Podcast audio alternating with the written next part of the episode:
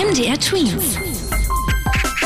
Dein 90 Sekunden Corona-Update. Und da starten wir mit einer guten Nachricht aus Sachsen, denn Görlitz ist als erster Kreis in Sachsen komplett Corona-frei.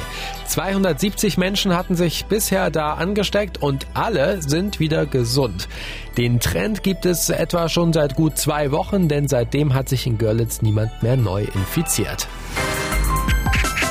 Ganz anders sieht es in den USA aus. Das Land ist momentan am stärksten vom Coronavirus betroffen. Immer noch leiden gerade über eine Million Menschen an der Covid-19-Krankheit. Über 100.000 sind jetzt auch daran gestorben.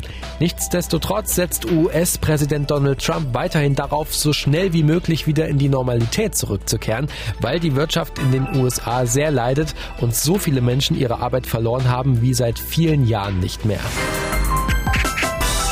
Das Deutsche Kinderhilfswerk warnt vor den Folgen von Corona, denn durch die Schul- und Kitaschließungen werden vor allem Kinder, die es nicht so leicht haben, den Stoff zu lernen, abgehängt. Der Präsident des Verbandes befürchtet, dass eine ganze Generation verloren sein könnte in Bezug auf die Schule, das Miteinander und die Zukunftschancen. Denn das alles könnte man nach Corona gar nicht mehr aufholen. MDR Twins. Dein 90 Sekunden Corona-Update.